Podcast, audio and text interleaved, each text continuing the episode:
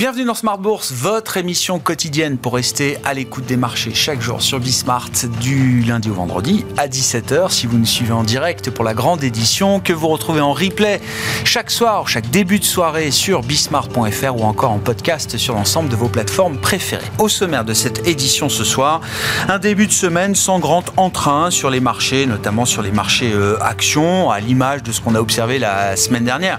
Il faut quand même se souvenir d'où on vient, hein, le rallye de novembre et de décembre qui a été un rallye généralisé assez monstrueux, a sans doute besoin d'une petite phase de digestion et c'est ce qu'on observe sans doute depuis le début de cette année 2024 avec néanmoins des indices actions qui seront positifs ce soir euh, à la clôture. On gagne un peu plus de 0,25% sur le CAC 40 autour de 7440 points. Une semaine qui sera marquée par euh, un chiffre macro clé, à savoir le rapport mensuel sur l'inflation aux États-Unis pour le mois de décembre sera publié ce jeudi et la partie microéconomique qui va revenir sur le devant de la scène avec les premiers résultats des grandes banques américaines qui seront publiés à partir de ce vendredi.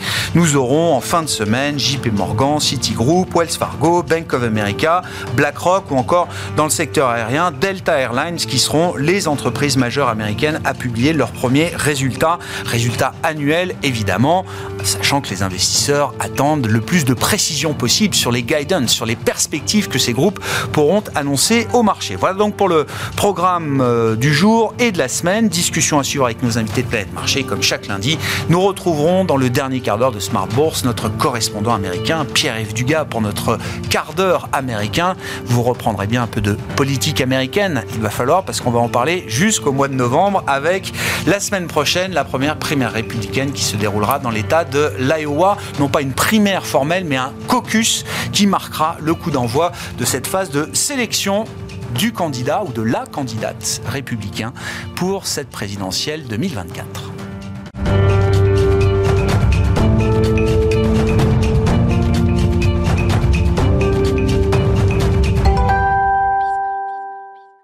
D'abord, les marchés, évidemment à la une, tendance mon ami comme chaque soir en ouverture de Smart Bourse, les infos clés du jour au terme de cette séance en Europe, c'est avec Comme du Bois.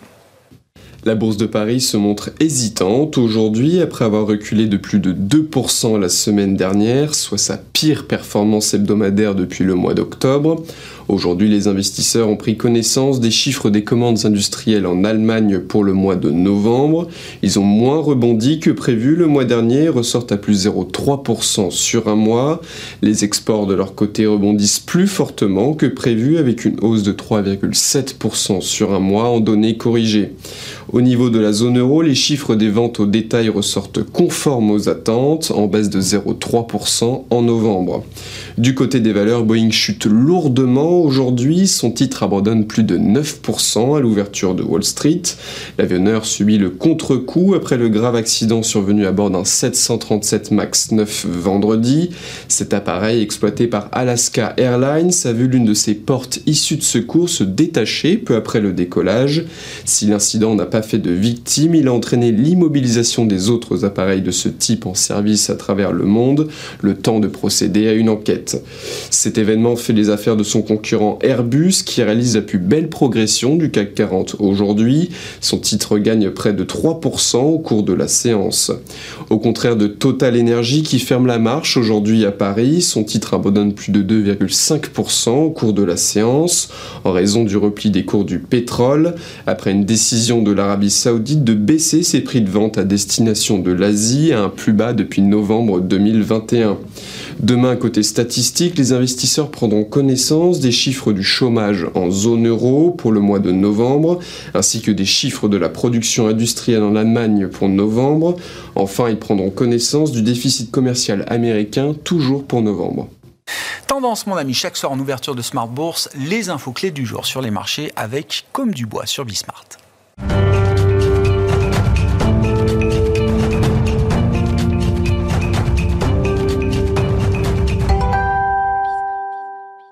Trois invités avec nous chaque soir pour décrypter les mouvements de la planète marché. Bertrand Puif est avec nous ce soir, gérant Action Internationale chez Fidelity. Bonsoir Bertrand. Bonsoir. Merci d'être là. Merci à Pierre-Alexis Dumont d'être avec nous également. Bonsoir Pierre-Alexis.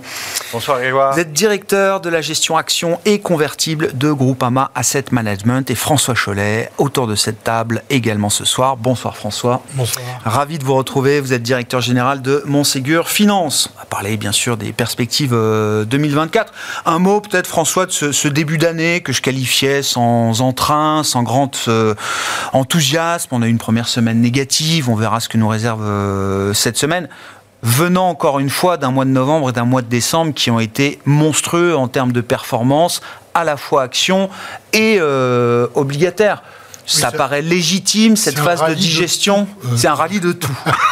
Euh, c'est ça la vraie séquence importante finalement. Ça a été dans le vert pendant deux mois d'une manière assez extraordinaire et ça a conduit effectivement à des situations de surachat, on va dire, sur les marchés actions. Et je crois que c'est assez frappant, encore plus peut-être sur les marchés obligataires, parce que le rallye obligataire euh, a fait s'écraser les, les, les, spreads de crédit, que ce soit sur le corporate, que ce soit sur le high yield, enfin, à une vitesse assez assez inhabituel, il faut bien le dire. On n'est pas habitué à attacher autant nos ceintures sur ces marchés-là.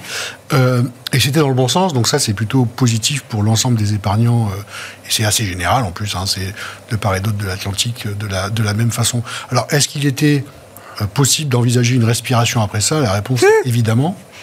Euh, Sans que ce soit une remise en cause de ce qui a, on y viendra, hein, de ce qui a généré euh, ce rallye de novembre-décembre. Alors, la consolidation, et c'est ce qu'elle a de rassurant, c'est qu'elle est de la même façon totalement généralisée. On a une respiration sur le marché action, un retour de 4-5% sur les, sur, sur, les sommets de, de, fin d'année.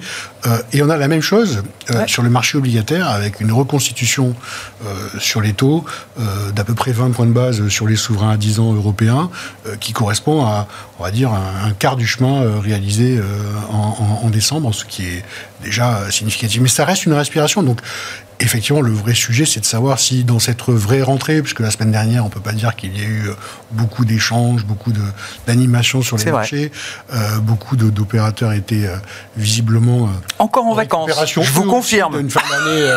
Nous, on était là. Hein. Mais, globalement, il n'y avait pas. Je pense pas qu'il ce soit significatif, en tout cas, d'un point de vue d'analyse technique. Mais là, pour le coup, on reprend aujourd'hui, on voit bien que Bon, le marché il retrouve un point d'équilibre euh, gentiment en cette rentrée, et j'ai plutôt tendance à penser que tant qu'on est sur ces niveaux-là, on a préservé l'ensemble des signaux qui faisaient qu'on était plutôt dans une conjoncture favorable. Votre lecture de cette séquence, et quand je dis séquence, effectivement, c'est partant de ce rallye de fin d'année, euh, Pierre-Alexis. La pause semble euh, légitime.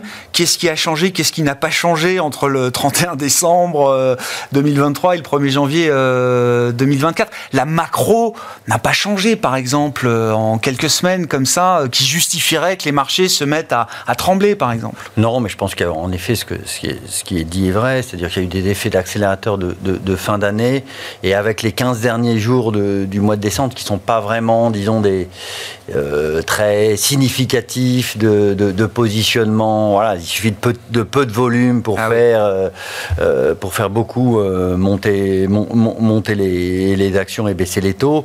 Donc voilà, et, derrière ça, il y a eu sans doute un peu d'effet d'exagération, il faut se recaler. Mais on n'a pas, pour nous, on n'a on n'en a vraiment pas changé de, de, de, de, mode ou de contexte boursier. C'est-à-dire qu'on a eu vraiment une, prise en compte du pivot. C'est ça. Ce qui a, entraîné euh, euh, une période très confortable où euh, les, taux et les actions ont ramené des, performances positives. Maintenant, il va falloir recaler, se re-régler. Ça veut dire quoi, recaler? bah, C'est-à-dire, est-ce qu'on n'est pas allé trop loin dans les baisses des taux Voilà, c'est là où il y a le consensus le plus fort quand vous regardez un peu les enquêtes sur les investisseurs, c'est vraiment sur la partie taux, anticipation de baisse des taux et les, les, les, les, anticipations de baisse des taux courts euh, sur l'année 2024 étaient devenues très très agressives. Et ça a bougé un peu Ça s'est corrigé un, peu déjà corrigé un peu. D'accord. Et ça peut encore se corriger un peu, mais, mais si, si c'est que ça, c'est que des effets de, balancier classiques qu'on connaît dans tout, sur, sur, sur, sur, les marchés actions, c'est-à-dire et les marchés financiers globalement. Voilà, c'est vous avez des investisseurs qui changent un petit peu de pied, qui se recalent. On est toujours quand même dans un contexte où on n'a pas de très forte visibilité sur les politiques monétaires, il faut le dire. Voilà, et, et pour nous, c'est vrai que est-ce qu'on aura plus de croissance, plus d'inflation, moins de croissance, moins d'inflation, de la croissance et, pas d'inflation euh, voilà. Dans quel, euh, euh, autour de ces deux axes-là va se faire en effet la, performance de 2024. Voilà, c'est évident. Il y a des scénarios qu'on peut éliminer dans les grands scénarios macro. Je sais pas, l'idée qui est pas de croissance et plus d'inflation aux États-Unis, l'idée de la stagflation, est-ce que c'est par exemple une idée qu'on peut écarter, au moins en partie, pas du tout Alors moi, sur les deux dernières années, il y a un truc que j'ai appris, c'est que j'écarte Hein, parce que là, sincèrement, euh, voilà. Si, si, si, sur les deux dernières années, le, le, le consensus n'a fait que se tromper. Hein. soyons très, très, très, très clairs sur beaucoup, beaucoup d'éléments. Euh, c'est pas le scénario qu'on a le. Voilà. Euh, nous, le scénario qu'on favorise, c'est un peu plus de croissance. Donc, on est, on est, on est assez détendu sur la croissance. D'accord. On est un petit peu moins détendu sur l'inflation. D'accord. Ce serait la contrepartie d'un bas de cycle qui serait pas trop bas. Voilà. Et donc, c'est-à-dire qu'on a, du mal à voir les deux. Ah bah C'est-à-dire euh, ah bah un, marché de l'emploi, la conso qui se tienne, euh, peut-être de la Chine qui repart un peu, etc. On a du mal à voir du coup ces, fameux, ce, dernier pourcent et demi qu'il faut, euh, abattre, sur l'inflation. Il risque d'être un petit peu plus lent, on risque d'avoir quelques déceptions, mais ça, voilà, ça, va, ça, va, ça va créer un petit peu de volatilité sur le marché, mais, mais rien qui remet en cause, disons, le scénario de fond, qui est plutôt à moyen terme assez favorable. Je comprends. Bertrand, votre lecture de, cette séquence. Et puis euh, avançons sur la partie action. Qu'est-ce qui va euh, faire la course des marchés actions euh, au cours de cette année 2024 Alors les taux, évidemment. Est-ce que c'est les taux et uniquement les taux? Ou est-ce que quand même on rentre dans la période un peu plus fondamentale avec les résultats? Est-ce qu'il y a quelque chose à attendre en termes de nourriture pour le marché de ce point de vue-là? Le problème, c'est que le, marché directeur hein, des marchés actions au niveau mondial, le marché américain, est un marché qui, en tout cas, nous, chez Fidelity, nous apparaît relativement cher aujourd'hui, à 18 fois l'un des brokers américains les plus euh, bullish sur le marché américain attend 5% de croissance des profits en 2024, 5% de croissance des profits 18 fois, c'est pas vraiment cohérent, surtout avec des taux qui eux-mêmes, ils les voient se stabiliser, les taux courts à 3, 3,5. Donc quand on met tout ça en fait euh, en mouline, ça n'a pas vraiment de, sens, euh, à part si effectivement on considère que à moyen terme, on revoit les taux longs revenir à 1%, ce qui n'est pas du tout notre scénario, l'inflation revenir proche de zéro, ce qui n'est pas du tout notre scénario.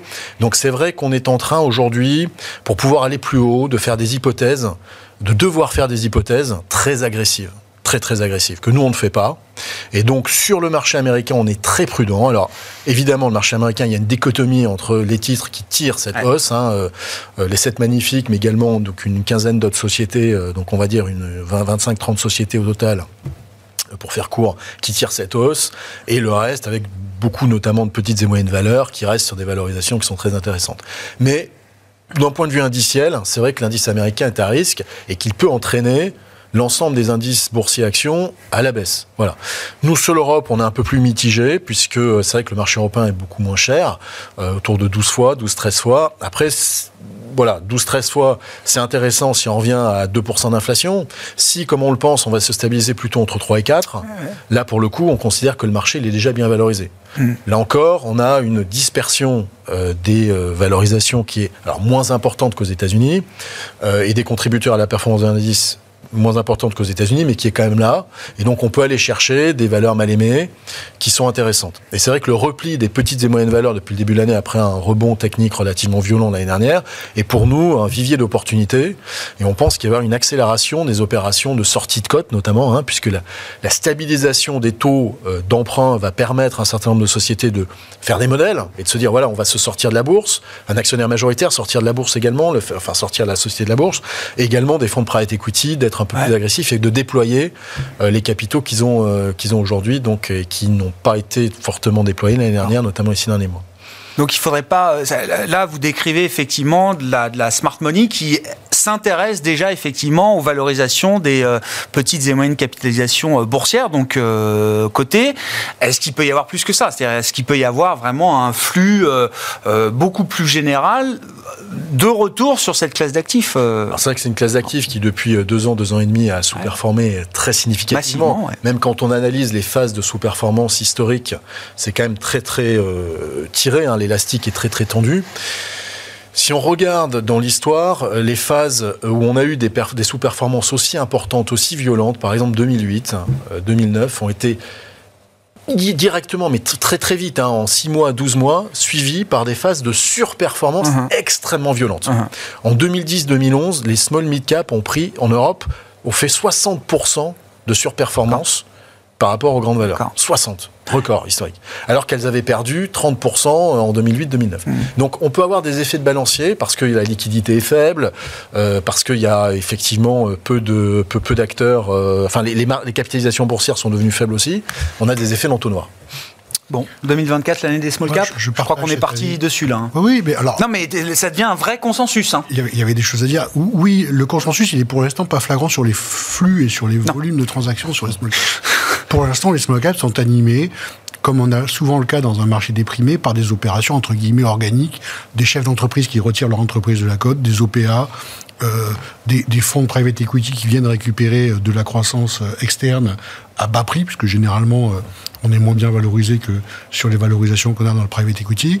Et donc il y a des pépites qui sont des pépites aujourd'hui totalement européennes, voire mondiales, sur des niches qui sont des belles boîtes de croissance, qui euh, sont à des niveaux de valorisation, je, partage, extrêmement tendus. On, est au plus bas, je crois qu'il faut retrouver des, exercices 2009 pour trouver les multiples qu'on a aujourd'hui, ou sans parler de multiples de profit, les multiples en termes de rapport au, fonds propres, je, crois qu'on n'est pas loin. C'est-à-dire qu'on est vraiment sur des valorisations à la casse. On a eu en fin d'année quelque chose qui ressemble quand même à un rebond technique et plutôt de l'habillage de fin d'année. Il faut bien avoir en tête que ce sont des entreprises où les dirigeants ont des contrats d'animation de cours, ils ont besoin pour se financer correctement d'avoir des cours qui présentent bien au 31 décembre. Et donc on a pas mal de mouvements de manière assez cyclique en fin d'année sur ces segments de la côte. Euh, pour l'instant, c'est un mouvement qui marque une pause euh, en début d'année. Alors, nous, on a fait euh, deux mouvements. Un premier qui était acquérir une société de gestion de caps en, en, 2023.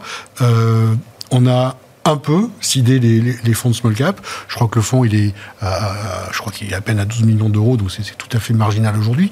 Et on attend effectivement maintenant un signal de flux pour accompagner ce mouvement-là, parce que je pense que c'est un moment qui pourrait être, comme vous le disiez très justement, à la fois euh, profond en termes de flux, mais surtout avec des effets énormes d'entraînement sur les prix et sur les valorisations. Et d'ailleurs, on, le voit bien, la vraie valeur, qui est celle que donnent les chaînes d'entreprise sur leurs titres, elle est 30 à 50% supérieure à ce qu'on voit sur les oui, Donc il y, a vraiment un potentiel de rebond important. Pour cela, il faut qu'il y ait un peu, un peu, je dis juste un peu, de sérénité sur la partie taux, et c'est vrai que, alors je remonte un peu en arrière de notre conversation, mais euh, sur la partie taux en Europe, euh, on a des chiffres aujourd'hui d'inflation qui mécaniquement s'inscrivent en hausse pour des raisons techniques. oui, oui effet de base. Effet de base. Oui, ça doit être des effets de base. On a beau être tous préparés à cela, on sait bien pourquoi ça arrive comme ça. Il n'empêche que quand le chiffre tombe, on a tous une réaction qui est de dire ah, c'est pas le niveau qu'on attend pour des baisses de taux, et donc on a tendance à imaginer que la Banque centrale européenne va, va continuer à quelque chose comme ça. J'ai pas tout à fait le même avis sur les États-Unis.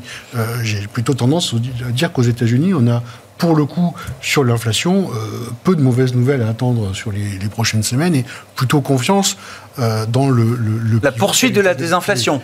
La, poursuite de la Le dernier kilomètre de désinflation aux États-Unis ne sera, pas, euh, sera pas le marathon que certains nous prédisent, qui durerait non pas un kilomètre, mais 42. Quoi.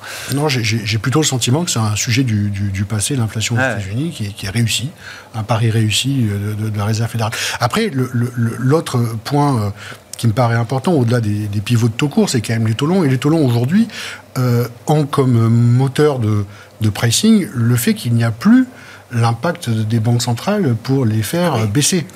Et voire même, on est dans des bilans de banques centrales qui soient d'ailleurs de manière assez symétrique aux États-Unis ou en Europe, où on a tendance à lâcher du papier euh, et diminuer les tailles de bilan euh, aux États-Unis.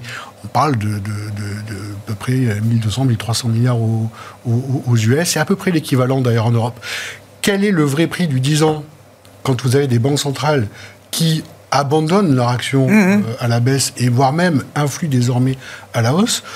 On a un petit rebond technique, on, le rappelait, De, 20 points de base sur le 10 ans européen, et c'est un peu la même chose aux États-Unis. Mais on n'a pas encore les chiffres. On cherche encore la vérité du prix. on cherche la vérité aussi des chiffres sur les bilans de, de, banque centrale. Et ça, on les aura dans, quelques jours. Je reviens sur euh, les small caps et tous les arguments qu'on a développés alors euh, a posteriori pour expliquer la sous-performance. Euh, C'était il y en a un autre argument qui est assez massu et qui est vrai, c'est que d'un point de vue financier, c'est des sociétés qui sont plus suivies. On a ah bah un modèle d'analyse ah bah financière aujourd'hui qui fait que ce sont des entreprises qui n'intéressent pas les grands bureaux de recherche parce que ça coûte très cher de suivre ces boîtes. Il y en a beaucoup. Euh, c'est des tout petits flottants. Euh, ça fait pas de business pour les, bureaux de recherche. Et donc souvent, c'est de la recherche qui n'existe pas ou qui est sponsorisée par les entreprises. C'est-à-dire que c'est plutôt du public rédactionnel euh, que de l'analyse financière. Ou, voilà. Donc nous, c'est quelque chose qui nous posait un vrai problème. C'est un des dommages collatéraux, ou même pas forcément collatéraux, de MIFID 2. Oui, oui, bien sûr. C'est un vrai dommage. Euh, et donc, on considère qu'aujourd'hui, un des rares moyens d'adresser ça de manière un peu euh, diversifiée, euh, c'est d'avoir des portefeuilles très larges, plus de 100 titres, des, expositions très faibles à chaque fois, et assez quantitatives. Des fonds micro-cap, quoi. Non, c'est. Bah oui, mais c'est des stratégies un peu micro-cap. le micro-cap de quelqu'un, mais la vérité, c'est que la small cap américaine et la small cap européenne. Ah bah oui, oui, je comprends. Il ne faut pas se tromper euh, sur les tailles de, capitalisation. Euh, non, oui, tout est, ah, tout est relatif. Euh, non, mais je reviens sur les arguments quand même qu'on développait pour expliquer la contre-performance des small cap. Alors, il y avait déjà la part des entreprises pas rentables dans les indices small cap. Il y avait la question de la liquidité du, du, marché en tant que tel. Il y avait la question des endettes avec euh, quand même des coûts du capital, des coûts de financement qui sont amenés à être plus élevés demain. Hein. Pour celles qui vont se refinancer à partir d'aujourd'hui ou se financer tout court, il y aura forcément un coût du capital qui sera plus élevé qu'il y a euh, deux ou trois ans euh, en Ces arguments, ils sont encore valables, Pierre-Alexis? Oui, alors le seul problème, c'est que les small caps, c'est que c'est 2000 ou 2500 valeurs. Les small caps américaines ne sont pas du tout les small caps européennes. Et donc on a, et, vous avez dans les small caps, euh, bah, euh, soit des futurs stars qui vont sans doute tenir les, grandes caps, en tout cas faut l'espérer euh, pour, le gisement européen de demain, mais vous avez aussi beaucoup de fallen angels qui, eux sont dans des, des, restructurations permanentes. Et, les rising stars, les rising stars, est-ce que c'est pas celles justement qui sont toutes en train de se faire sortir de la cote, de la cote au fur et à mesure, ou par le private equity, ou par les chefs d'entreprise ou les industriels du secteur qui se disent que de toute façon la bourse n'arrive pas à reconnaître la valeur de leurs concurrents, autant le racheter, euh, etc. Oui, euh, pas, Parce que sur le coup, ça paye, c'est très bien. Mais structurellement, pour demain, on se demande dans quel état on va retrouver la cote small cap euh, d'ici quelques années. C'est le problème que l'on a. C'est-à-dire qu'aujourd'hui, comme, comme vous le disiez, hein, il y, a un problème de suivi des titres. Et il y a un problème de liquidité des titres, avec une liquidité qui s'est considérablement réduite. Hein. C'est voilà, en dessous d'un milliard, vous avez plus. ça traite plus. En, en, dessous de capi d'un milliard, ça ne traite plus très très difficilement. Euh, euh, c'est un vrai problème. Et donc quand vous faites de la gestion collective, bah, vous n'avez pas 40 solutions. Hein. Soit vous faites en effet des portefeuilles très diversifié, assez quantitatif de 150 titres. Nous, on a, pas, on a pris une, autre option de faire des portefeuilles plus concentrés avec des typologies de, valeurs assez fortes, mais on monte un peu plus haut en capi. Voilà, donc euh, voilà, mais de toute façon, vous pouvez pas avoir les deux. Ça, c'est évident. Nous, euh, clairement, euh, moi, je m'inscris totalement dans, ce qui, vient d'être dit. C'est-à-dire que il y a les conditions pour que les small caps fonctionnent. Après, le, grand risque, c'est qu'en effet, comme il y a des, éléments de clé de valorisation sur certains segments US qui sont en effet, euh, qui sont un peu asymétriques, c'est-à-dire que vous avez du mal à, voilà, euh, il faut vraiment que tout se passe très très bien sur ces sociétés qui sont en plus sont des très grosses sociétés. Donc souvent on, sous-estime quand même l'effet base, c'est-à-dire que quand vous faites une société, quand, vous avez des, des, sociétés qui font 1000, 2000 milliards de capi pour créer des 10% de, pour, pour, monter de 10%, c'est 200 milliards, 100 milliards, 200 milliards de création de valeur.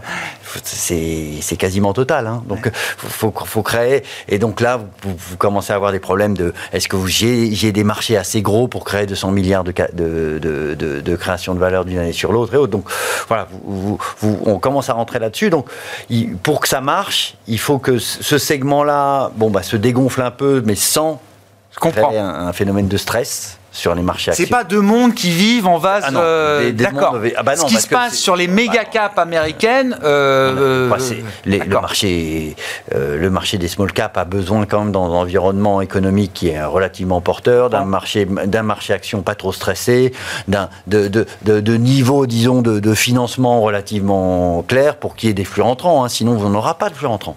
Donc, il n'y a pas de flux rentrants, il n'y a pas de raison que les, les small caps montent. hein. Voilà. Donc, c'est ça, c'était ce qui fait le prix. hein, c'est c'est- à court terme, c'est la, la loi. de- Donc, voilà, c'est- en ça. Nous, nous on, y, on y croit beaucoup, tout simplement parce qu'on croit que 2024, en effet, sera une année euh, plus discriminante, on- qu'on espère un peu moins macro Ouais, le, dans le monde action. Une fois qu'on se sera rassuré avec la ça fait macro. deux ans qu'on prend de la macro Ah ouais. avec des taux qui font que les actions, euh, voilà, et avec des, des- des phénomènes de, disons, de, de, de vases communicants qui sont, qui sont, euh, qui sont assez violents et, euh, et de temps en temps un peu loin des fondamentaux des, des, des actions à Mhm. long terme. hein. Voilà. euh, et, et- et donc derrière ça, ça veut dire quoi? Ça veut dire qu'en effet, il y aura le mixte valorisation-croissance qui va ressortir. Et si on prend ce mixte-là, on a sur, sur la partie petite et moyenne valeur, mais même sur les, les moyennes cap euh, européennes, Ouais, ouais. voilà, des, choses, des, des- des choses intéressantes en effet qui à, à moyen long terme à jouer. Il faut juste que, euh, que, le- que, que les investisseurs soient moins prudents, moins bourrés de cash et, et veuillent euh, diversifier plus les portefeuilles et aller chercher de la diversification sur ce segment. Et ça, ça nécessite en effet d'avoir un, marché euh, qui reste, euh, disons, un peu détendu, notamment sur la partie politique monétaire. Et ce qui aidera beaucoup, à mon avis, les petites et moyennes valeurs, c'est quand on aura, disons, des, des banques centrales qui naviguent un peu moins à vue. D'accord. Voilà, qui redonneront un peu de perspective Oui, au marché. parce La a forward besoin d'une guidance. horizon un peu longue. Ouais, voilà. Et, et là aujourd'hui, la, la réalité c'est qu'on voilà, a- fin, fin octobre, euh, on pensait que les taux allaient, Ah, allaient cesser de monter. On est on est début dé- début, début janvier, on, on pense qu'il va y avoir quatre ou cinq coupes de taux en 2024. Bon, on y perd un peu son latin. Soyons très clairs. Bon, sur les grands déterminants de marché, alors je sais pas, il y a le pétrole, là, c'est, on est un peu dans le. Ça, ça, c'est- ça bouge dans tous les sens, quoi, le, Parce qu'il y a le pétrole, il y a aussi un élément qui est lié, c'est la Chine. Hein. Et On bah, parlait, alors, hein, euh, parce que donc nous, le marché chinois, on considère qu'il y a une opportunité. Ah. Alors, Peut-être pas historique, mais proche, euh, notamment relatif euh, à l'Inde. hein. Aujourd'hui, il y a une bulle sur l'Inde, tout le monde veut être sur l'Inde. L'Inde, l'indice indien traite à plus de 30 fois les profits. Je regardais tout à l'heure, l'année dernière, imaginez combien il y a eu d'introductions en bourse en Inde 215. 215. Voilà, on est dans une bulle énorme. L'Inde, c'est fantastique. Alors, 6% de croissance du PIB, certes, effectivement. Ah, ouais. Mais c'est plus que reflété aujourd'hui dans les valorisations. Côté de ça, la Chine, qui a les problèmes qu'on connaît, euh, 8 fois en termes de. euh, entre 8 et 9 fois, donc Ouais, je le type de bénéfices. On est sur des ratios très faibles. Et là, pourtant, on a des grandes entreprises qui ont des vocations, pour certaines, mondiales à moyen terme. Euh, dans le domaine de l'Internet aussi, hein, pas que dans des, euh, des, des, euh, des secteurs un peu euh, traditionnels. Donc on peut quand même aller. Alors il y a des soucis, hein, clairement, mais nous on pense que pour des raisons notamment sociales, ils vont être obligés de, de, de gérer cela. Et euh, on ne croit pas à une invasion imminente de Taïwan qui générerait une. Le 14 janvier, au lendemain des élections à Taïwan, il n'y aura pas de. Voilà, voilà. Bon, on est. Mais c'est, là, c'est un peu même on- question que pour les small caps. Euh, Qu'est-ce qui est structurel, qu'est-ce qui est conjoncturel dans ce que vous décrivez dans la, la décote de valorisation historique des, euh, des actions Bon, le discours, le narratif des investisseurs est de dire aujourd'hui, y compris pour des gros américains, et de dire c'est plus investissable au, regard des standards euh, politiques, euh, notamment, c'est plus investissable. Il y a une incompréhension effectivement entre. Il y a une compréhension des problèmes, mais on ne comprend pas la manière dont réagit en fait le- réagissent les autorités. Euh, que ce soit pendant la crise du Covid, euh, leur crise du Covid qui a été décalée par rapport à la, à la nôtre, hein, avec une, bon, une vision assez autoritaire des choses, hein, qui a un petit peu détruit la confiance des ménages. Ah oui. Et c'est vrai, à un moment donné où l'enjeu en Chine, c'est justement de faire la transition entre une économie d'investissement en infrastructure notamment, vers une économie du consommateur. Ouais. Et donc, quand vous cassez le moral du consommateur, Ouais. au moment où il faut faire cette transition pour euh, continuer à, à avoir votre, votre économie croître, ça a été euh, compliqué. Bon, aujourd'hui, je pense qu'ils ont saisi euh, la problématique. Ils vont être plus sensibles à ça. Ils sont plus sensibles. En même temps, il y a la problématique de la bulle immobilière, donc on peut pas, ils peuvent pas faire une relance traditionnelle euh, classique telle qu'ils les ont faites euh, sur les 20 dernières années. Donc ils apprennent, ils apprennent, ils mettent plus de temps, mais euh, clairement, de notre point de vue, euh, il va y avoir des, des mesures qui vont être euh, assez rapidement prises, de manière à restaurer la, la, confiance, parce qu'en fait, ils, ils, ont de l'épargne, ils ont de l'argent, ils, ils consomment pas parce qu'ils ont peur dans leur, de ce que va faire leur gouvernement demain, et ils n'ont plus confiance dans les autorités locales et même les autorités locales commencent à ne plus avoir confiance dans les autorités centrales. Donc on a tout un système un peu à, à repenser. Mais il y, a, il y a des purges entre guillemets, hein, c'est comme ça que ça fonctionne chez eux, qui sont assez violentes. Hein, euh, oui. bon, là, je pense, c'était la semaine dernière, on a 30 militaires au gradé qui ont disparu. Euh, voilà, donc bon, il y a des choses qui sont en train d'évoluer. Et puis, pour ce qui concerne les investisseurs internationaux, on pensait que le, le moment de grande répression vis-à-vis -vis des big tech euh, chinoises, donc c'était 2021, si je dis pas de bêtises, euh, ou 2020 peut-être même, on pensait que c'était terminé.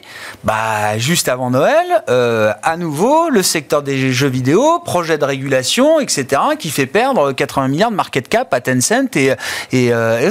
Là aussi, ça rafraîchit à nouveau quand même considérablement l'ambiance. Hein. Voilà, il y, a effectivement aussi ce risque réglementaire, puisqu'ils essaient de réglementer Internet euh, et toutes ces activités-là beaucoup plus que dans d'autres pays euh, occidentaux. Euh, voilà, là encore, il y a une transition qui culturellement nous est difficile à comprendre. Mais pour nous, on considère que voilà, la société est vraiment un point de rupture. Euh, qu'on perçoit pas forcément ici, mais euh, voilà, nous on a une centaine de personnes sur le terrain, ouais, ouais, des analystes, bien sûr. des gens voilà, qui vivent aussi là, oui, locaux, hein, euh, et qui perçoivent un peu comme ça, en disant on est un point de rupture, euh, et paradoxalement peut-être plus dans les campagnes que dans les villes, euh, où il faut qu'il y ait une évolution de la société, qui est voilà de, de, vers une société de consommation et une, une évolution plus agressive que ce qu'on a perçu mmh. les dernières années. Et ça, ça pourrait restaurer, redonner un peu la confiance aux, aussi aux investisseurs de Ça peut se propager au-delà de la Chine et au-delà des actifs chinois, c'est quelque chose qui peut aussi. Euh, je... vu la oui, taille effectivement oui. de l'économie chinoise, ouais. et puis on revenait sur le pétrole, vu le, leur, euh, leur, intensité en consommation de pétrole également, ce serait une, une nouvelle relativement favorable. Et, et, je veux dire, ce que fait l'Arabie Saoudite aujourd'hui, c'est donner aussi un petit coup de pouce, euh, notamment aux Chinois, en ayant des prix un peu plus faibles. Ils baissent les prix vers l'Asie, hein, c'est ça, du pétrole vers l'Asie. Euh, si je reviens à l'Europe, François, encore une fois, la saison de publication de résultats va, va commencer. Euh, Bon, quels sont les secteurs qui méritent le plus d'attention? Ou est-ce qu'il y a peut-être le plus d'asymétrie entre les valorisations qu'on observe aujourd'hui et euh, ce qu'on peut anticiper en termes de dynamique euh, bénéficiaire? Euh, Juste pour boucler sur la oui. Chine, excusez-moi, je. Non, mais allez-y sur la Chine. C'est un peu le même sujet que sur les small caps. Oui. On a plein de raisons fondamentales de se dire c'est pas cher, il faudrait y aller. Et, et c'était vrai il y a un mois, il y a deux mois, il y a trois mois, il y a six mois, etc. Et, et, et, donc je me dis finalement, euh, c'est pareil, hein, une fois qu'on a mis un marqueur pour regarder ce que, comment ça se passait là-bas, on attend un peu les flux pour euh, tous se précipiter. Ouais. Et, et, finalement, je préfère acheter 10% plus cher, euh, tant pis si je rate le premier train, mais j'aurais pas perdu peut-être euh, six mois de plus, parce que c'est vrai que ça peut encore durer euh, quelques temps comme ça. Donc c'est difficile d'adresser des marchés en redémarrage comme ça, ou dont on attend un, un retour en grâce. Il n'y a plus d'investisseurs. Et en même temps, oui, mais en même temps, c'est pareil que sur les small caps. C'est-à-dire que ça va tellement vite, bah, parce que c'est difficile de sortir quand tout le monde veut sortir, mais c'est aussi difficile de rentrer sur l'autoroute quand tout le monde veut rentrer euh, en même temps. Alors, et, et les actions chinoises, euh, il y a beaucoup de bêta aussi hein, sur des indices chinois, des ETF. Etc. Je veux dire, ça peut, ça peut nous emmener à du plus 50 en quelques semaines ou quelques mois. C'est ce qu'on avait vu à la, euh, à la réouverture sanitaire de la Chine. Hein. Après, pour parler avec les clients, nous, nos clients n'ont pas Ils tous vous demandent pas.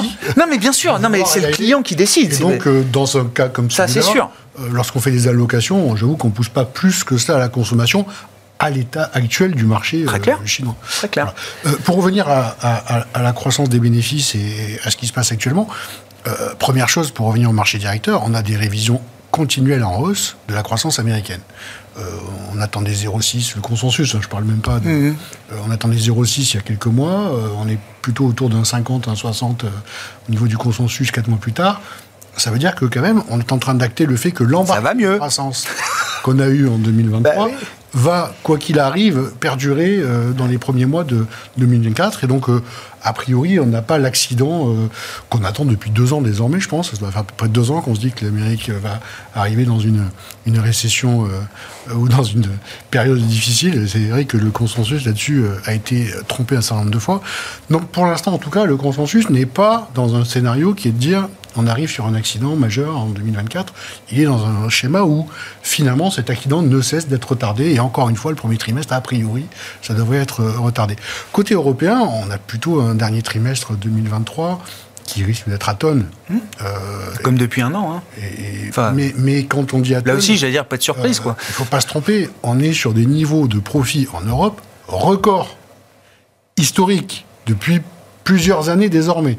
Donc il ne faut, pas se tromper, on est dans des multiples de valorisation qui tiennent compte de profits qui sont records et de marges qui n'ont pas, en tout cas à court terme selon moi, de grandes raisons d'être désespérantes euh, euh, début 2024. Et donc on peut avoir de la volatilité sur les publications. Je note toutefois que c'est à chaque période de publication que les marchés se sont reconnectés à leur sommet. Ouais. Hein, donc c'est depuis quasiment deux ans, c'est à chaque fois qu'on a eu des publications trimestrielles que les marchés ont récupéré leur point haut. Euh, bon, bon, on n'a plus qu'à attendre quelques jours maintenant pour espérer que ça se produise de la même façon. Mais c'est simplement au-delà de la blague pour dire que euh, on passe notre vie entre les publications à s'inquiéter. C'est notre métier, on est payé pour ça.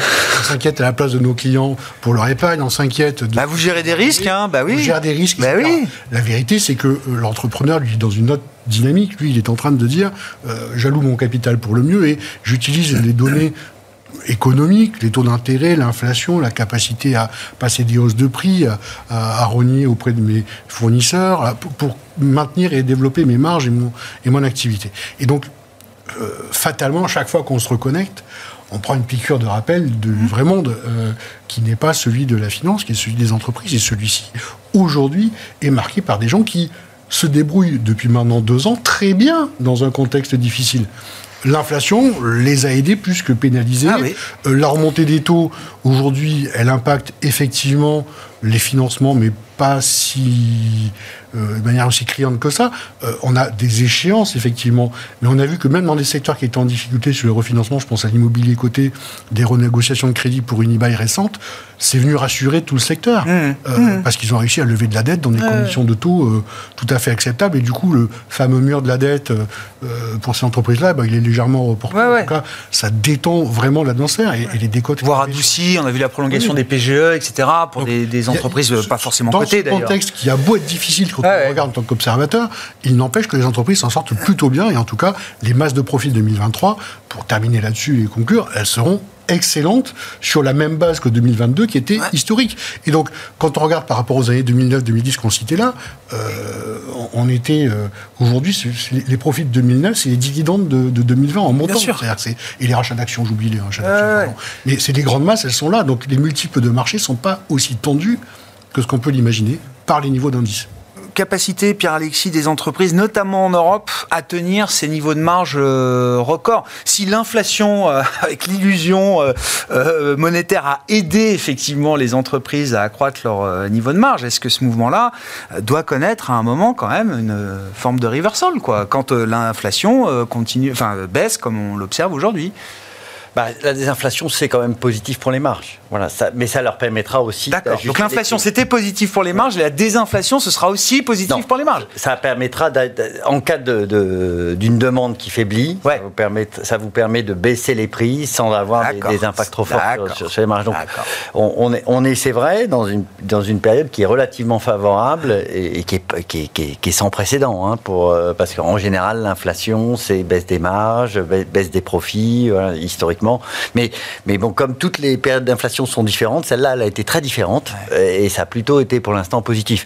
Nous, nous ce qu'on pense, c'est que en effet, ça permet de reboucler. C'est-à-dire que ça, ça permet de reboucler et qu'au final, euh, je pense qu'en masse, voilà, euh, les, bénéfices vont très bien se tenir. Par contre, entre segments, comme il y a beaucoup, beaucoup de différences de, valorisation, d'inquiétude sur certains segments, on parle, on parle de l'automobile, on parle, voilà, on, le secteur bancaire et a des valorisations. Là, il y a de la symétrie entre la valorisation qu'on observe de ces secteurs et les perspectives bénéficiaires qu'on peut avoir pour ces entreprises. C'est-à-dire qu'il y a dans les cours beaucoup, beaucoup de pessimisme euh, inhérent à, à, la valorisation euh, de, de, de, ces sociétés. On pense que voilà, euh, les, les, les, les, marges nettes, nettes d'intérêt des, des, des, des, des banques, Vont, vont, reculer de 20 à 25% l'année prochaine. Bon, bah, est-ce que ce sera le cas? Est-ce qu'ils vont pas avoir la capacité de mieux gérer les C'est un, une, une question et donc ça, ça offre un peu d'asymétrie.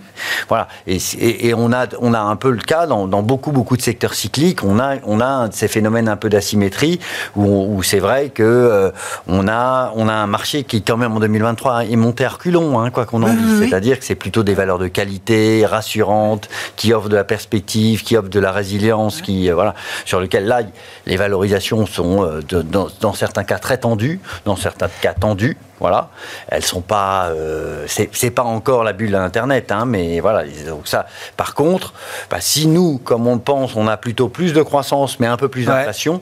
bah, c'est clair que c'est plutôt, ouais, c'est ouais. faut être plutôt un peu plus pro-cycle, et c'est sur, sur ces valeurs-là. Et, et, donc, on va sans doute avoir, et on a eu hein, des phénomènes d'arbitrage assez violents entre les segments de marché qui, au final, sur l'indice, ben, vous voyez pas grand-chose mais euh, ah ouais. vous pouvez avoir des, des arbitrages. Donc c'est ce qu'on va surveiller. On ne l'attend pas forcément ce trimestre-là. Voilà. D'accord. Euh, là, ce trimestre-là, oui, normalement, c'est la, la, validation de, vous allez avoir, 2023. Bah, ouais, c'est clair que bah, la techno va ressortir en termes de croissance euh, année ouais. sur année. Euh, tout ce qui est euh, secteur touché par les par les pandémies va encore sortir des, des donc ouais. c'est-à-dire les les compagnies aériennes, tourisme, loisirs, etc. va encore sortir des, des, des, des, des performances, des croissances extraordinaires. On parle de plus de 200% de croissance hein, mmh. sur, sur, sur d'année sur année, et c'est encore le secteur énergétique et le secteur des matières premières qui souffrent, qui souffrent depuis maintenant plusieurs trimestres.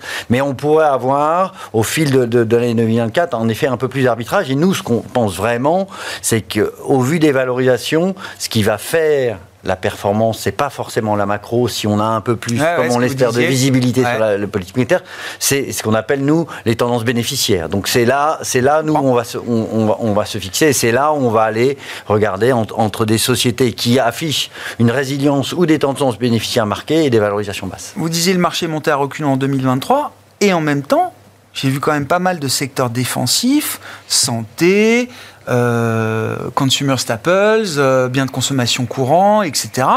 Euh, utilities, telco, ça ça a pas fait grand chose, voire euh, rien. Hein. Voir, voir, ça a été très très compliqué. Ouais. Alors, qui, mais... pourtant des secteurs réputés défensifs justement, quand on manque de visibilité, quand on n'est pas certain du régime macroéconomique, ça peut être des secteurs qui auraient pu euh, trouver de l'intérêt. Ça n'a pas été le cas. Oh, tu, vous savez, on dit que l'histoire se répète, mais qu'elle elle est différente elle change. à chaque fois. Elle, oui, oui, et là, c'est clair qu'il y a beaucoup beaucoup de secteurs, notamment le secteur ah ouais. Spiritueux vit ah bah. une période, mais oui, parce que on, on, a eu l'effet Covid qui a, qui, a, qui a créé une espèce de bonanza pendant quelques ah années sur les ce années folles. Là. Et là, ça. le secteur spiritueux, vous avez les phénomènes de déstockage et autres qui font que le côté résilient de ces secteurs est mis, est, est mis à mal. Et, et, et, et sur la, la pharmacie, ben, oui, vous avez Sanofi d'un côté, mais vous avez Novo Nordisk de l'autre. Oui, c'est vrai. Il faut il y a Novo. bien choisir. Il y a Novo. Voilà. Sur les secteurs qui méritent de l'attention selon vous, euh, Bertrand, euh, et puis bon, cyclique, on ne sait plus trop euh, d'ailleurs hein, ce qui est défensif, cyclique. Bah, effectivement, comme ça a été dit, il y a des secteurs qui sont pricés pour la perfection de récession qui, ah, de récession. qui n'est plus le scénario central ouais. aujourd'hui hein, du consensus, mais les valorisations continuent à refléter ça. Effectivement, les valeurs bancaires, on a l'impression que euh, l'enjeu de 2024, ça va être de gérer toutes les bad loans, donc la, la, la dette un peu euh, compliquée euh, et les défauts. Bon, et si on n'est pas en récession, il n'y a pas de raison qu'on ait une explosion des défauts. Donc de ce, de ce point de vue-là, cette décote n'est pas justifiée. Sur les matières premières, c'est également effectivement la même chose. Alors les matières premières, c'est très lié, mais mais un peu faussement, parce que si on regarde le, le, rétroviseur à la Chine, en disant la Chine a été un des plus gros consommateurs de matières premières, ouais. l'enjeu dans le futur, c'est plus la transition énergétique, et d'autres pays que la Chine, on peut penser à l'Indonésie par exemple, qui vont être les drivers, ou l'Afrique, de la consommation des matières premières dans les années à venir. Euh, on regarde par exemple le cuivre à court terme, on a une telle déconnexion entre l'information qui vient du terrain et en particulier la réduction de l'offre. En Amérique latine, mais c'est drastique. La deuxième plus grosse mine du monde ah, a ouais. été fermée au Panama parce que le, le, le, le grade, donc l'intensité en cuivre, est trop faible dans le minerai. Euh, voilà, on a des problèmes également. Codelco, le plus gros acteur, lui qui est au Chili, qui a révisé à la baisse ses volumes. Comment ça se fait que les prix n'explosent pas On, on trace en fait des droites mais oui. en augmentation très forte en disant la transition énergétique le demande. Pourquoi? Parce qu'il faut 17 ans pour avoir un permis pour ouvrir une mine. Il faut 8 ans pour avoir un permis pour étendre une mine existante. Mais les prix devraient exploser, c'est ça que je comprends Ah ben, pas. ça, parce que mais ça veut dire quoi? Tout le On monde a a stocké? Où effectivement, alors déjà, il y, a- il y a eu des effets de stock, effectivement, qui ont été. Mais aujourd'hui, on pense que ces stocks, ils sont très faibles, Ouais, ouais. notamment sur le cuivre. Mais il manque, les, encore une fois, les gens qui, qui, qui- les long only, qui vont investir sur le cuivre, parce que on a peur de la récession et du, du manque de, Ouais, je de- comprends. de, de rebond de l'économie, de vigueur. De Avant de voir les perspectives séculaires devant nous, on a Voilà. peur du, du trou, euh, du trou d'air. exactement. euh, À force de regarder à court terme, on manque un peu la perspective à long terme. Et on va se retrouver, on va, ces personnes-là vont se réveiller, qui regardent qu'à court terme, avec un, un cours du cuivre à 12 000, 13 000, peut-être 14 000 d'ici euh, 18, 18 mois, 2 On ans. est à quoi 3005, 3006 la tonne Enfin, ça tourne dans On à ces 8000 eaux-là? aujourd'hui. 8000 Pardon, ah oui. Mais euh, voilà, donc euh, effectivement, euh, avec le potentiel Ah que ouais. ça a derrière sur les sociétés cotées, évidemment, qui euh, amplifie cette, euh, ouais, il y a un effet de levier sur euh, sur la, la hausse du prix.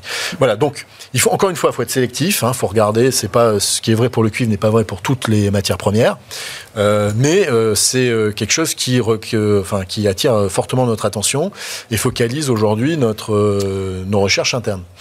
On avait fait le palmarès des, des, des Como euh, 2023 parce que c'est vrai que c'est pas un compartiment qui a beaucoup monté, donc euh, c'est euh, nucléaire first, hein, le- le- l'uranium, yellow cake. Ouais. J'ai appris, je sais plus, 80, 80, 80%, et puis derrière c'est jus d'orange et cacao. Voilà. Des matières premières euh, agricoles. Alors que Mauvais- tout ce qui est lié à la mauvaise transition, récolte. voilà, tout ce qui est lié à la transition énergétique est en fait en bas. Cacao, mauvaise récolte. Ah, ça n'a pas de sens. Tout, Ouais. ce qui, tout, tout ce qui a le moins marché. Oui, c'est vrai que c'est un mystère. Je suis assez d'accord avec un vous. mystère. Ouais. Hein. Il y a une croit, dissonance entre le discours des experts qui nous disent, à commencer par la UOD, il- on aura besoin de cuivre comme on n'a jamais eu besoin dans toute euh, l'histoire de l'humanité, préparez-vous, et des cours du cuivre qui sont flats. Ah, c'est euh, pareil pour l'aluminium, c'est pareil pour l'aluminium propre. Ah ouais. Évidemment. Euh, voilà, c'est pareil pour pas mal de choses, pour le nickel, euh, cobalt, enfin voilà, énormément de, de choses. Ben, on verra comment ces asymétries se résolvent ou non dans les marchés euh, au cours de cette année 2024. Merci à vous trois, messieurs. Merci d'avoir été les invités de Planète Marché ce soir. Merci. Bertrand Puy, Fidelity, Pierre-Alexis Dumont, Groupama Asset Management et François Cholet, Montségur Finance.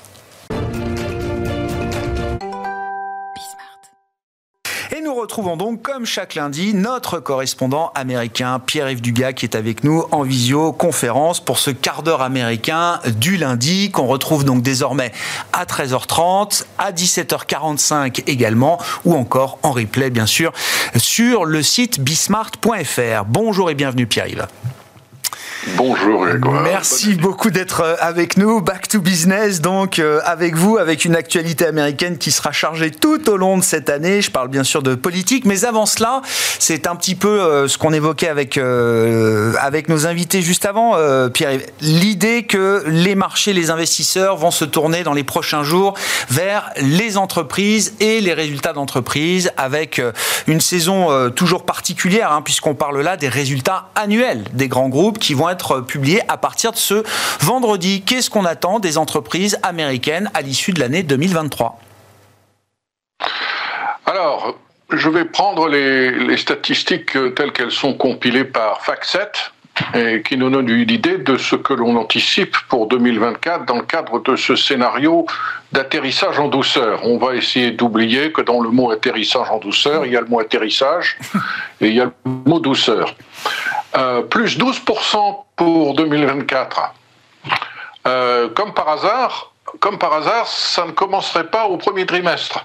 Ce serait surtout, surtout au quatrième trimestre 2024 qu'on aurait des performances magnifiques, parce que ce que l'on attend, en tout cas pour ce, pour ce dernier trimestre 2023, qui tombe, dont les résultats tombent à partir en gros de vendredi, c'est une misérable performance d'un peu plus de 1%, 1,3% semble-t-il, pour les profits des entreprises moyens par action pour euh, l'indice S&P 500. Vous vous souvenez que fin septembre, on attendait plus de 8%. Donc on est passé de 8 à, à plus 1. Et euh, qu'est-ce qui nous dit que la même chose ne va pas se reproduire? C'est d'autant plus frappant que depuis la fin septembre, les nouvelles sont plutôt bonnes en matière d'inflation. Donc soyons extrêmement prudents dans l'interprétation de ces statistiques globales. Et euh, rappelons euh, ce que notre invité il y a quelques minutes signalait en passant, à savoir que euh, 60, que je ne vous dise pas de bêtises, 72% des valeurs du S&P 500 ont moins performé que la moyenne. Ah oui. Donc euh, c'est extrêmement déséquilibré en faveur de ces fameuses Magnificent Seven. Et alors là, je veux faire une parenthèse parce que je ne peux pas résister. Vous savez d'où vient l'expression Magnificent Seven? Ah non, je veux bien que vous nous le rappeliez, effectivement. Vous avez vu le film Les Sept Mercenaires? Oui. Ben, les Sept Mercenaires, en anglais, c'est The Magnificent Seven. Donc c'est un clin d'œil à ce film. Simplement, si on le traduisait, euh, Microsoft, euh, Nvidia et, ses consoeurs par euh, les sept mercenaires, ça ferait un petit peu bizarre. Ce serait moins flatteur, c'est ça, pour ces entreprises d'être traitées de mercenaires, Pierre-Yves? Voilà, ça ferait un petit peu désordre. Donc, on, aurait, on aurait 12% cette année, ça serait, ça serait vraiment bien dans le contexte d'un atterrissage en douceur. Alors, ce qui me frappe aussi, c'est pas simplement la forte correction depuis la fin septembre, euh, mais c'est également euh, la manière dont le marché a réagi à la publication de résultats au cours des, trois dernières semaines par des sociétés dont les calendriers de publication sont en retard par rapport aux autres. Nike, Conagra, FedEx, euh, Walgreens Boots, hein, qui est une société qui n'est pas très très connue en France, mais qui est très importante aux États-Unis, c'est la plus grande chaîne de drugstores. Euh, toutes ont, beaucoup déçu. Toutes ont euh, révisé à la baisse leurs perspectives pour les prochains mois. Toutes ont tiré le signal d'alarme en disant attention, le consommateur américain est fatigué, hmm. il est extrêmement sensible aux hausses de prix. Et euh, toutes ont été sévèrement pénalisées par le marché dans les heures qui ont suivi la publication de leurs résultats. Mais ça fait rien, on continue d'être euphorique sur les marchés d'actions encore que ça se soit un petit peu calmé depuis le début de l'année, et euh, relativement euphorique aussi sur le marché obligataire. Euh, maintenant que j'ai pris l'habitude d'aller consulter euh, cet outil extraordinaire du, Chicago Mercantile Exchange, du CME, qui nous permet de, voir en, probabilité l'évolution selon les paris pris par les traders euh, des Fed Funds, on voit qu'on euh, est de l'ordre de 60% de, de, probabilité de réduction des Fed Funds début mars, et ensuite on est à plus de 80 et on atteint 100% successivement pour le mois de mai, pour le mois de juin, pour le mois d'août, pour le mois de septembre. Ce qui suppose non pas un atterrissage en douceur, mais une récession. Donc, euh, en gros, on a un marché obligataire qui se prépare à une récession, mais ne veut pas le dire et un marché d'action qui est persuadé qu'on aura un atterrissage en douceur, ce qui est censé vouloir dire pas beaucoup de hausse de chômage et euh, une baisse de l'inflation euh, tout à fait rassurante et une poursuite de la croissance. Bon. Euh, je me demande si ces deux scénarios sont compatibles. Ah oui, ben je ne sais pas. Ce qui nous amène en tout cas à nous poser la question de la valorisation. Et là encore, votre, notre invité un peu plus tôt l'a bien dit, on est autour de 19 19 en, ratio euh, prix-bénéfice anticipé. C'est un peu plus que la moyenne euh, des dernières années, moyenne des dernières années qui est quand même faussée par une pratique de taux d'intérêt quasi nul par les banques centrales, ne l'oublions pas. Donc moi, il me semble que nous sommes, en dépit de la petite correction qui a commencé depuis le début de l'année, on est encore dans une situation où on anticipe le meilleur et on croise les doigts. Ça, c'est sûr que le marché a sans doute anticipé beaucoup de très bonnes choses pour la suite. On est peut-être pricé pour la perfection, comme on dit. Et partant de là, effectivement, il y a peut-être manière à se faire un petit peu peur, ou en tout cas à réévaluer peut-être la trajectoire des choses par rapport à ce que le marché anticipait euh, encore en, fin d'année dernière. Euh, Pierre-Yves, ouvrons peut-être le dossier politique euh, avec la perspective des premières primaires républicaines. La première se tient la semaine prochaine dans l'Iowa. Et donc, les affaires euh, sérieuses vont commencer pour les candidats euh, républicains à l'élection présidentielle américaine. Quel est l'état des forces en présence à ce stade, euh, Pierre-Yves? Euh, c'est assez catastrophique, euh, c'est assez catastrophique, mais n'accordons probablement pas trop d'importance à, à ce caucus de l'Iowa. Ce ne sont même pas des primaires. Hein. Euh, les gens se mettent dans le coin d'une grange pour exprimer leurs intentions de, vote. Hein. Il n'y a même pas de, de, bulletin mis dans des urnes. vous vous souvenez qui avait gagné les primaires de l'Iowa, les primaires républicaines? Non, là, il faut que vous me rafraîchissiez la mémoire. C'était Ted Cruz. Hein, Ah oui. C'était pas Donald Trump. Et avant lui, c'était Rick Santorum. Vous avez oublié qui était Rick Santorum. Eh Ben, moi, jusqu'à ce que je le vérifie hier soir, j'avais oublié aussi. Euh, Donald Trump va gagner probablement euh, très largement, si l'on en croit les sondages, dans, les, dans ce caucus de l'Iowa. Euh, la question, c'est qui sera numéro 2 euh, Nikki Haley, qui a maintenant le soutien de pas mal de gens importants à Wall Street, qui euh, ont compris que Donald Trump euh, était euh, psychologiquement quand même un petit peu déstabilisé. Nikki Haley a bien progressé, dispose de beaucoup d'argent. Charlie Koch et tout son réseau de conservateurs libéraux euh, lui ont apporté beaucoup d'argent au cours des dernières semaines. Nikki Haley est en train de remonter, mais va-t-elle remonter suffisamment pour battre en position de numéro 2 Ron DeSantis Ce que l'on dit, c'est que si Ron DeSantis est numéro 3 euh, le soir des, du caucus de l'Iowa, euh, sa campagne euh, est probablement terminée. Ah. Il faut absolument que DeSantis tienne une bonne place de numéro 2. Ensuite, on passe le 23 janvier dans le New Hampshire. Là, Nikki Haley est numéro 2.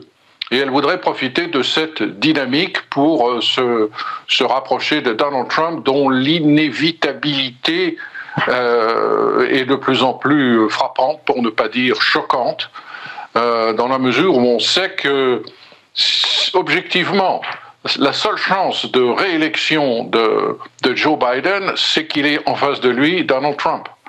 Euh, pour autant, euh, les sondages donnent euh, Donald Trump comme celui qui remportera l'investiture républicaine.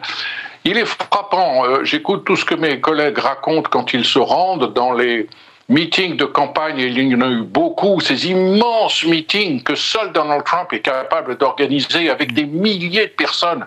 Les gens qui viennent écouter Donald Trump et l'applaudir sont des gens qui n'ont l'intention de voter que pour une seule personne, c'est Donald Trump. Ils n'ont même pas pris en considération les autres candidats. Ce ne sont même pas vraiment des républicains. Ce sont des Trumpistes. Et ils voteront toujours pour Donald Trump, même s'il est en prison, même si la Cour suprême le déclarait inéligible. On a arrêté de compter le nombre de procédures judiciaires, pénales, civiles qui sont engagées contre Donald Trump, parce que plus il y en a et plus il grimpe dans les sondages. Il bénéficie du soutien indéfectible de gens qui sont plus que républicains, qui n'auraient jamais voté, et jamais voté républicain, mais qui n'aurait jamais voté si Donald Trump n'était pas là. C'est le grand défi qui se présente à ceux qui veulent empêcher Donald Trump de remporter l'investiture. Et euh, Ron DeSantis ou Nikki Haley, peut-être. Euh, L'objectif de Trump est bien sûr de tout boucler d'ici euh, Super Tuesday. Super Tuesday, c'est euh, Début mars, je le vous 5? dise pas de bêtises, le 5 mars. 5 mars, hein, ouais, le c'est ça. 5 mars, on a de très grands États comme le Ouais. Texas, la Californie, la Virginie. Et si Donald Trump a largement gagné euh, dans, dans ces États-là, euh, les choses seront euh, extrêmement éclaircies euh, pour Donald Trump qui aura un boulevard devant lui. Trump et les Trumpistes, je crois que Donald Trump a commencé son discours du week-end ainsi en affirmant devant la foule en folie qu'il allait gagner pour une troisième fois l'élection présidentielle américaine. À suivre, évidemment, pendant encore plusieurs semaines et plusieurs mois, grâce à vous, Pierre-Yves. Pierre-Yves Dugas avec nous chaque lundi pour le quart d'heure américain que vous retrouvez dans Smart Bourse en direct entre 13h30 et 14h, le soir à 17h45 et en replay, évidemment, sur bismart.fr.